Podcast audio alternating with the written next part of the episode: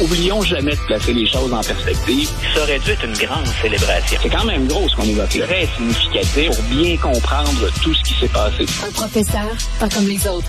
Luc la liberté. Ah, Luc, là, j'ai tout un dilemme. Là. Tu me placé devant un dilemme. Je sais pas par où commencer parce que j'ai le choix en deux super-héros. T'as Zelensky qui se tient debout devant la Russie et t'as Donald Trump qui a des lasers qui sortent des yeux. Je, sais pas par, par quel super-héros on commence exactement? tu décides. Ça dépend. Tu voulais tu voulais qu'on termine l'année ensemble sur quelle note? On le fait en, rigolant ou on le fait de façon sérieuse? C'est les, les, deux options qu'on a. C'est bon. On, on, commence sérieux et on finit en rigolant. OK? Parfait.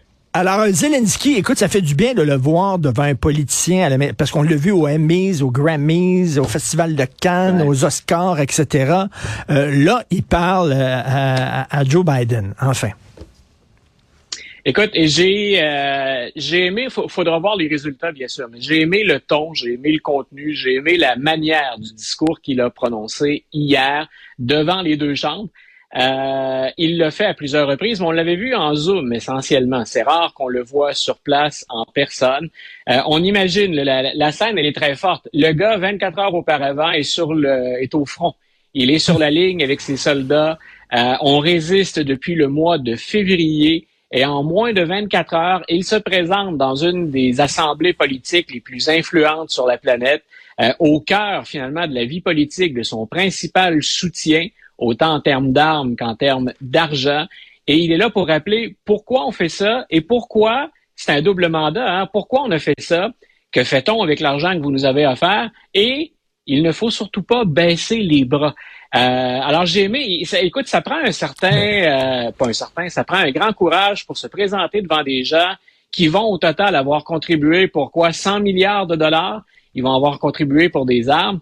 Ça prend du hmm. courage pour leur dire tout ça était nécessaire. On le dépense scrupuleusement et en passant, on a besoin de plus. Et quand vous faites ça, vous ne nous faites pas la charité. Hmm. C'est très difficile hmm. de faire autre chose que d'applaudir si on est devant lui. Euh, ce gars-là a parlé de Noël, puis il a référé à la bataille des Ardennes. On est 1944, Noël 1944. Des soldats américains, plusieurs vont laisser leur vie. C'est un affrontement qui va être sanglant, mais qui va être déterminant. Ben, il dit, grosso modo, le clin d'œil qu'il fait historique, c'est, c'est ce genre de Noël-là qu'on s'apprête à passer. Un Noël, pas d'électricité, hein, un Noël, pas de chauffage, puis un Noël sous les bombes.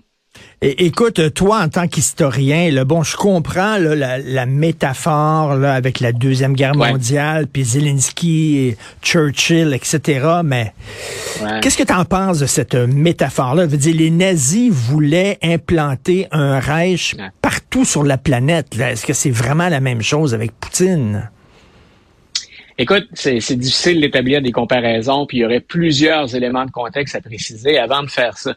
Mais je pense que euh, stratégiquement, mais en même temps avec une emprise dans la réalité, on l'observe à l'échelle de la planète présentement. Quelles sont les retombées? On, on pense pas que Vladimir Poutine s'en vient installer ici un régime autoritaire puis que le, fascisme ou euh, une dérive quelconque menace à ce point-là.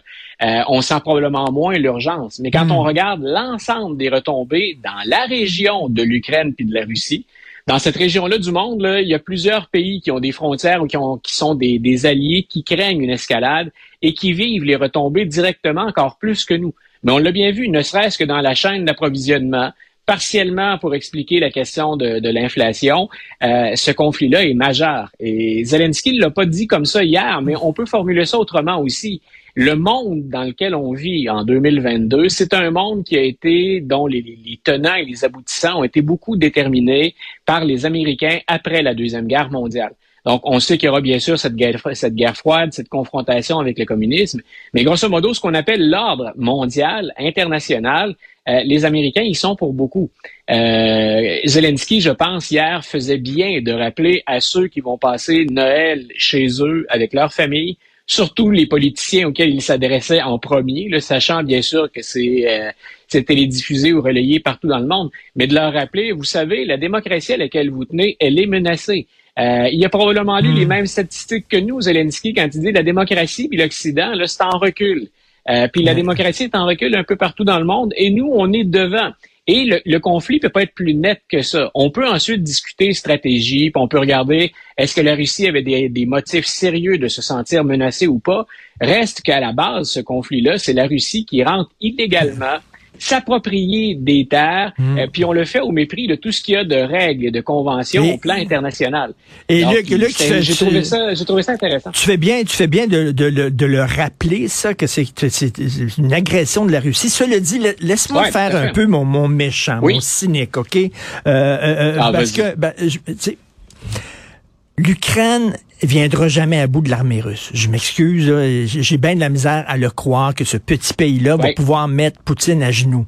Je comprends le principe, là, mais à un moment donné, si cette guerre, plus cette guerre se prolonge, plus il va y avoir des morts en Ukraine la responsabilité d'un chef d'État, euh, du président de l'Ukraine, n'est pas aussi de protéger sa population et de les amener à une guerre. Là, on va aller jusqu'au bout et tout ça. Euh, est-ce que c'est la meilleure chose à faire? Je pose la question. Ah, et tu fais pas du tout le, méchant, je trouve. Je t'ai déjà entendu plus, plus méchant que ça. Euh, je trouve surtout que tu fais le, réaliste, Richard. Ton intervention, elle tombe vraiment à point. Dans les discussions, parce qu'hier, bien sûr, il y a ce discours, et c'était clair, c'est stratégique. On joue sur les émotions, euh, puis on joue sur la réalité, mais il y a une stratégie derrière ça. Euh, quand on regarde le froid qu'il peut, qui peut subsister entre je viens de le dire, le principal partenaire de l'Ukraine, que sont les États-Unis. Le froid qu'il y a entre Biden et M. Zelensky repose exactement sur ce que tu viens de dire. Je ne pense pas non plus. C'est déjà héroïque, spectaculaire ce que l'Ukraine est parvenue à faire depuis le départ. Mais combien de euh, responsables des renseignements américains, combien de militaires, de généraux expérimentés ont dit à M. Biden, on doit, c'est le moment de chercher une solution diplomatique. Bien sûr, faut faut être deux pour euh, danser le tango. Hein, c'est ce mmh, qu'on, c'est la, mmh. traduction de, de, l'expression anglophone. Mais euh, faut, bien sûr que Vladimir Poutine démontre une forme d'ouverture à, ce sujet-là. Mais c'est ce qui reste. Il y a deux choses que Vladimir, que Volodymyr Zelensky n'est pas parvenu à accomplir hier. Euh, la première, c'est de convaincre les Américains de fournir des armes de longue portée. On le fait avec les Patriotes. Mais il s'est fait dire non. Il cherchait quatre types d'armes ou de, de, de, de, de, matériel de guerre euh, et on lui en a donné un hier. Et il y a peu de chances qu'il obtienne le reste. M. Biden lui a dit euh, dans une discussion plus intime derrière des portes closes, euh, vous obtiendrez pas plus parce qu'on craint trop une escalade. Euh, et sous-entendu, on pense pas, comme Richard Martineau, vous allez parvenir hmm. à vaincre la hmm. Russie. de hmm. l'autre côté, euh, donc, il y, a, cette idée de, victoire, mais moi, je pense que ça va passer par la voie diplomatique. Et l'Ukraine est, au moment où on se parle, dans une position qui n'est pas désavantageuse pour proposer des choses. Maintenant, que va-t-on proposer? C'est là où ta remarque est, parfaite. Euh, est-ce qu'on retourne aux frontières avant 2014? Est-ce qu'on dit on hmm. veut avoir tout le Donbass et toute la Crimée? Est-ce qu'on veut avoir juste le Donbass sans la Crimée? Est-ce qu'on veut les frontières de 2014? Donc, euh, écoute, si j'ai bien compris, si j'ai bien compris hier, lui, il veut botter le cul de l'armée russe puis les, les, sortir de son territoire de l'Ukraine. Point. Il est pas prêt à faire le moindre compromis là. Euh, Monsieur Zelensky. Ben, c'est-à-dire que ça, c'est, c'est-à-dire que ça, c'est dans le discours qu'on lance à la face du monde. Qu'on lance aussi. Écoute, hier, je sais pas si les, les, nos, nos auditeurs pensent à ça, mais imagine l'effet si je suis un Ukrainien je suis un soldat ukrainien, je suis un citoyen ukrainien. On l'a, on ne peut plus dur. On a perdu des proches, on a perdu des militaires. Tu as quand même le président de ton pays qui est dans une des enceintes les plus puissantes de la planète et il lance un message aux Américains, mais aussi à la face du monde. C'est important pour le moral des Ukrainiens également ce que fait M. Zelensky hier. Mais je ne pense pas, et il peut pas dire à Vladimir Poutine, je suis prêt à plier les genoux et je suis prêt à céder mais je pense que c'est exactement ce qu'on lui dit à micro fermé quand on assoit les deux présidents ensemble. M. Biden ne veut pas d'escalade et M. Biden ne veut pas d'un conflit qui va durer longtemps. Les républicains sont pas contents des sommes qu'on a investies, certains d'entre eux, faut pas généraliser. Mais de l'autre côté, les progressistes aussi disent 100 euh, milliards de dollars, c'est peut-être bien des hôpitaux, des livres, des écoles, des soins de santé, etc. Euh, écoutez, c'est on, ne voit pas toujours les enjeux très très loin de chez nous. Il y a fait. déjà des dépenses et des lacunes à combler euh, à l'intérieur du territoire américain. É- écoute, c'est tout un chef de guerre. C'est un maître aussi de la communication, Zelensky. Tu sais, le fait, fait. le fait, ça a l'air d'un détail. là. Les gens vont dire, voyons donc. Mais tu sais, le fait qu'il s'habille toujours pareil. là. On dirait qu'il n'y a rien qu'un chandail. C'est comme, il s'est brandé. Hein? C'est une marque de commerce. Zelensky maintenant. là. Tout à fait. C'est un des plus habiles communicateurs. Faudrait Ah, voir oui. jusqu'à quand il peut tenir la même recette, cependant. Euh, parce que je ne sais pas si les gens le suivent quand il s'exprime ailleurs qu'aux États-Unis ou encore avec le, le- le premier ministre canadien, mais c'est un peu la même recette. C'est regarder les événements de votre histoire.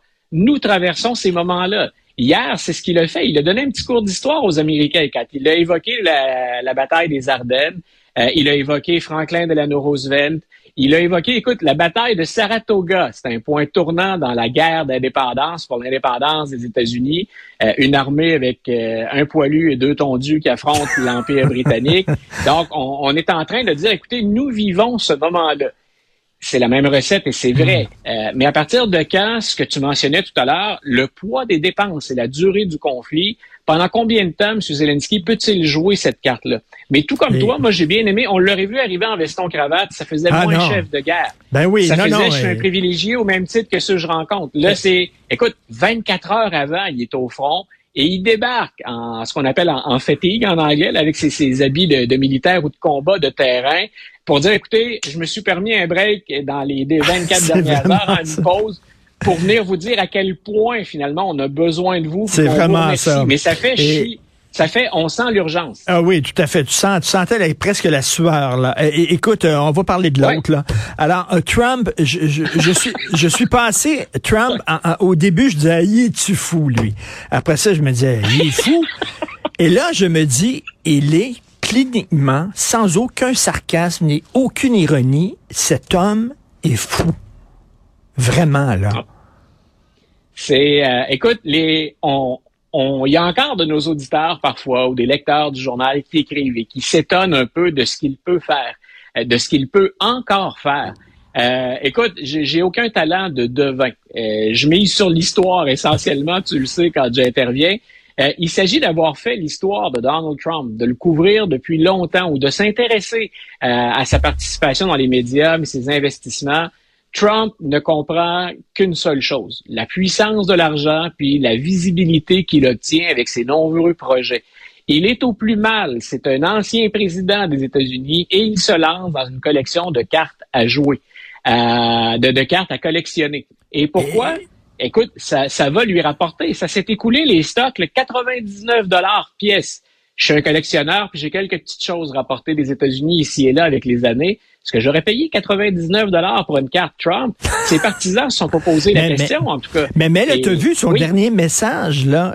C'est, c'est presque un appel à un coup d'État. Il dit euh, Biden a volé les élections. Est-ce qu'on va le laisser au pouvoir? Alors là, il est en train de dire, habilement, il dit jamais, mais il est en train de dire aux gens, il, il faut le sacrer dehors et pas attendre les prochaines élections. Moi, je. Écoute, je lisais ce matin, c'est ma conjointe qui me montre ça ce matin euh, dans, dans, dans un journal qui est pas le nôtre. Euh, un, un observateur sérieux de, de, de, de la scène internationale qui disait euh, on ne doit pas poursuivre Trump. On, on Oui, ne oui, peut oui. pas faire ça. Puis moi, au contraire. Ah, euh, c'est si Michel ne je crois, dans la, dans la presse qui écrit ça. voilà, donc je ne voulais pas pointer Michel que j'aime bien et que je respecte beaucoup directement, mais contrairement à ce que Michel évoquait ce matin, moi je me dis si on laisse passer ça, euh, vous ouvrez la porte à n'importe quoi. C'est qu'il n'y a plus rien qu'on peut. en- Qu'allez-vous reprocher à quelqu'un d'autre? Si quelqu'un qui revient à la charge là, là, il est devant les, il va être devant Ben les oui. tribunaux, sa compagnie l'a déjà été, il est sous enquête. C'est grave, c'est pas banal ce qui s'est passé, c'est qu'il se passe encore. Le gars a déjà proposé de déchirer la Constitution. C'est le président des États-Unis.